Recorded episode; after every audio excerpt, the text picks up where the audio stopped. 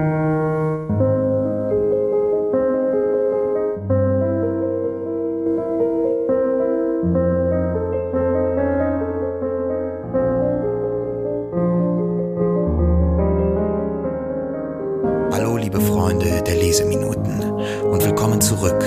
Ich hoffe, es geht euch gut und ihr habt die letzte Woche gut überstanden. Es geht euch gut, ihr seid glücklich, munter und wohlauf. Und heute haben wir den 8. November. Es ist ein Montag und ich möchte es heute mal deutlich kürzer halten als sonst. Ich möchte gar nicht viel erzählen. Ich habe leider gar nicht so viel Zeit und habe deshalb mal ein recht kurzes, knackiges Märchen herausgesucht, das mir immer noch sehr in Erinnerung ist aus meiner Kindheit. Ich habe das immer sehr gerne äh, gehört und vorgelesen bekommen, weil ich es immer tierisch lustig fand, die ganze Vorstellung, was da so passiert. Und äh, es gibt natürlich auch die ein oder anderen Überlegungen beziehungsweise äh, irgendwie äh, Analysen, Interpretationen, wie diese, warum diese Erzählung äh, angeführt wird oder als welches Beispiel sie angeführt wird. Aber ich möchte das überhaupt nicht machen. Ich möchte sie einfach vorlesen. Es ist ganz kurz, 10 bis 15 Minuten vielleicht. Es ist ein ganz tolles Märchen und zwar, es handelt sich dabei um des Kaisers neue Kleider von dem dänischen Schriftsteller Hans Christian Andersen.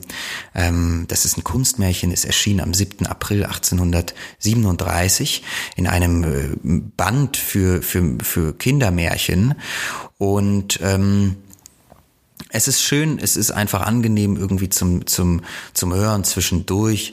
Und äh, es ist ein Märchen, das von, um es mal kurz so zu sagen, von einem Kaiser handelt, der sich von zwei Betrügern für sehr viel Geld neue Gewänder weben lässt. Aber diese zwei Betrüger machen ihm vor, die Kleider seien nicht gewöhnlich, sondern äh, ganz, ganz ausgefuchste Kleider, ähm, die eine besondere Kraft besitzen. Und ähm, nun gut, also deshalb, ich werde nun einfach starten und wünsche euch ganz viel Spaß mit dem heutigen Märchen. Nächste Woche soll es dann wieder ein bisschen länger werden. Ich habe die ein oder andere Geschichte schon im Kopf. Vielleicht könnte es sein, dass äh, Lenz von Georg Büchner drankommt, ähm, vielleicht aber auch wieder ein Auszug aus Die Kunst des Liebens von Erich Fromm. Aber heute soll eine kleine Märchenstunde folgen. Also in diesem Sinne genießt es, viel Spaß und äh, bis nächste Woche. Macht's gut.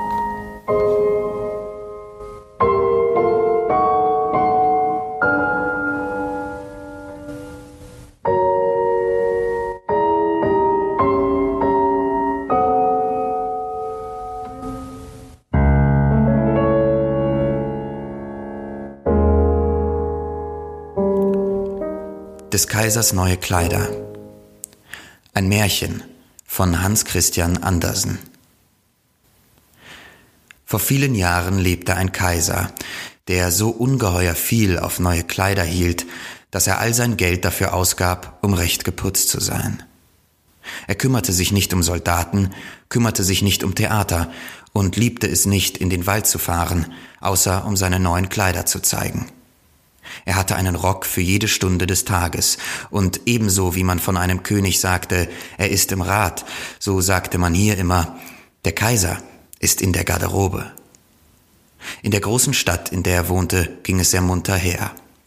An jedem Tag kamen viele Fremde an, und eines Tages kamen auch zwei Betrüger, die gaben sich für Weber aus und sagten, dass sie das schönste Zeug, was man sich denken könne, zu weben verstanden. Die Farben und das Muster seien nicht allein ungewöhnlich schön, sondern die Kleider, die von dem Zeuge genäht würden, sollten die wunderbare Eigenschaft besitzen, dass sie für jeden Menschen unsichtbar seien, der nicht für sein Amt tauge oder der unverzeihlich dumm sei. Das wären ja prächtige Kleider, dachte der Kaiser. Wenn ich solche hätte, Beide Betrüger baten ihn näher zu treten und fragten, ob es nicht ein hübsches Muster und schöne Farben seien. Dann zeigten sie auf den leeren Stuhl, und der arme, alte Minister fuhr fort, die Augen aufzureißen, aber er konnte nichts sehen, denn es war nichts da. Herrgott, dachte er, sollte ich dumm sein? Das habe ich nie geglaubt, und das darf kein Mensch wissen. Sollte ich nicht zu meinem Amte taugen? Nein, das. es geht nicht an dass ich erzähle, ich könne das Zeug nicht sehen. Nun, Sie sagen nichts dazu, fragte der eine von den Webern. Oh, äh, es ist niedlich, ganz allerliebst, antwortete der alte Minister und sah durch seine Brille. Diese Muster und diese Farben. Ja, ich werde dem Kaiser sagen, dass es mir sehr gefällt. Ich selbst. Nun, das freut uns, sagten die beiden Weber, und darauf benannten sie die Farben mit Namen und erklärten das seltsame Muster. Der alte Minister merkte gut auf, damit er dasselbe sagen könne, wenn er zum Kaiser zurückkomme, und das tat er auch. Nun verlangten die Betrüger mehr Geld, mehr Seide und mehr Gold zum Weben. Sie steckten alles in ihre eigenen Taschen, auf den Webstuhl kam kein Faden, aber sie fuhren fort wie bisher an den leeren Stühlen zu arbeiten. Der Kaiser sandte bald wieder einen anderen tüchtigen Staatsmann hin, um zu sehen, wie es mit dem Weben stehe und ob das Zeug bald fertig sei. Es ging ihm aber gerade wie dem ersten. Er guckte und guckte, weil aber außer dem Webstuhl nichts da war, so konnte er nicht sehen. Ist das nicht ein ganz besonders prächtiges und hübsches Stück Zeug? fragten die beiden Betrüger und zeigten und erklärten das prächtige Muster, das gar nicht da war. Dumm bin ich nicht, dachte der Mann. Es ist also mein gutes Amt, zu dem ich nicht tauge. Das wäre seltsam genug, aber das muss man sich nicht merken lassen. Daher lobte er das Zeug, das er nicht sah, und versicherte ihnen seine Freude über die schönen Farben und das herrliche Muster. Ja, es ist ganz allerliebst, sagte er zum Kaiser.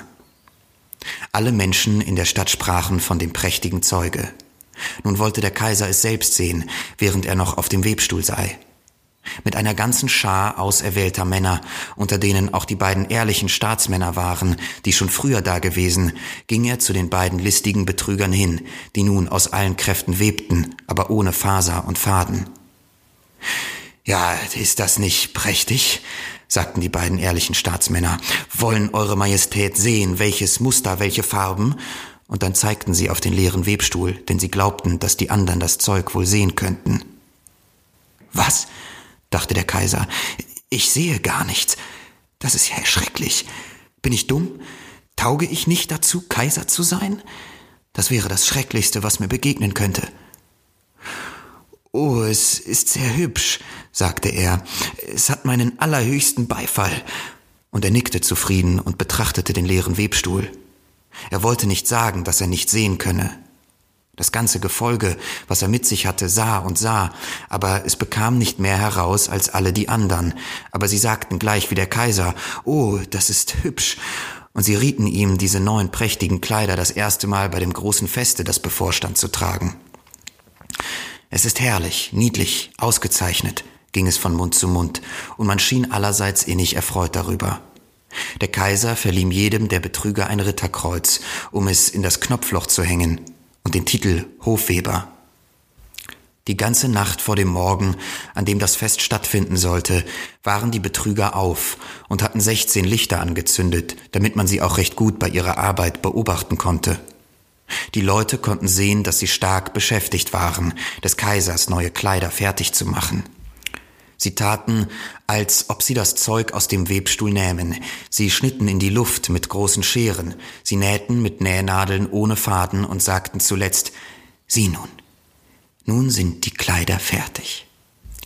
Der Kaiser mit seinen vornehmsten Beamten kam selbst, und beide Betrüger hoben den einen Arm in die Höhe, gerade als ob sie etwas hielten und sagten, Seht, hier sind die Beinkleider, hier ist das Kleid, hier ist der Mantel und so weiter.